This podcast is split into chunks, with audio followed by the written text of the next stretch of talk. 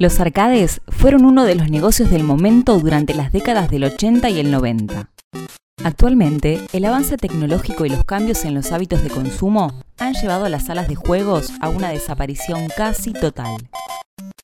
Sin embargo, la nostalgia y el fanatismo de los gamers de aquella época, sumado a la moda por lo retro, hizo que hoy podamos hacer como que nada pasó.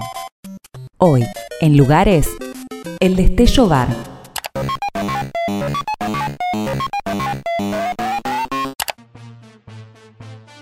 Hablamos con Santiago, uno de sus socios fundadores, que nos definió con sus palabras qué es el destello.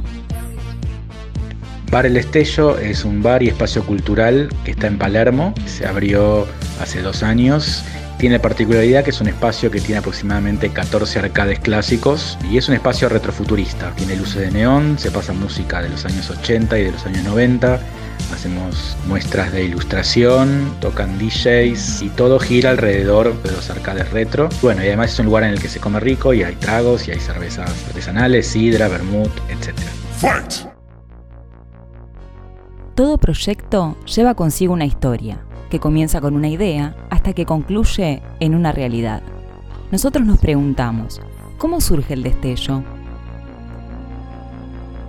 La idea surge conversando con amigos, ahora mis socios. Habíamos visto algunas iniciativas de arcades, tenían ya unos años en Estados Unidos, en México, en Tokio y a otros, o sea, en, en, diferentes viajes que habíamos hecho todos, habíamos visto que existían algo que eran los barcades, que eran bares, con el agregado de que tenían arcades clásicos. Cada lugar tiene una magia y esencia que los hace diferentes a otros. Le preguntamos a Santiago, ¿qué tiene de especial este Barcade?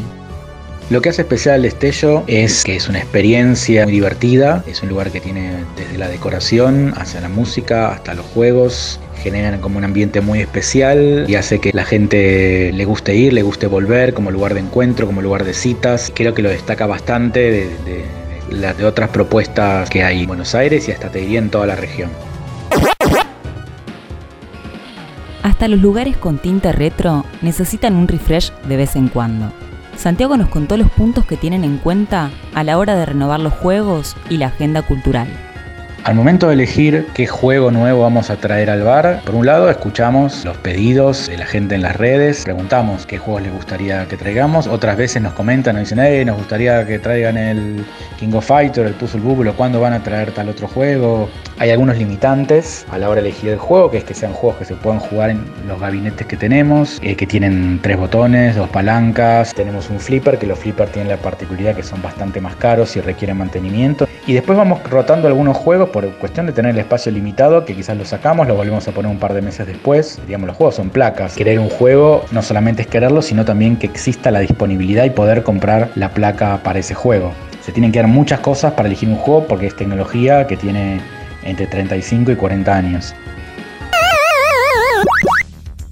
Y respecto de los eventos culturales, en general giran alrededor de personajes de cultura pop, juguetes de artistas y arte y cosas relacionadas con los videojuegos. Toma de partida un elemento de la cultura de los juegos, de elementos de los años 80, se encaran desde el lado de las artes plásticas, del dibujo, de la ilustración, del diseño gráfico, a veces de la escultura y tenemos la idea de que sea algo constante y permanente y que identifique al bar. Excellent. Ningún emprendimiento está a salvo de la realidad que nos atraviesa de aislamiento social y coronavirus. El destello es uno de ellos y de esta manera se están manejando en tiempos de cuarentena.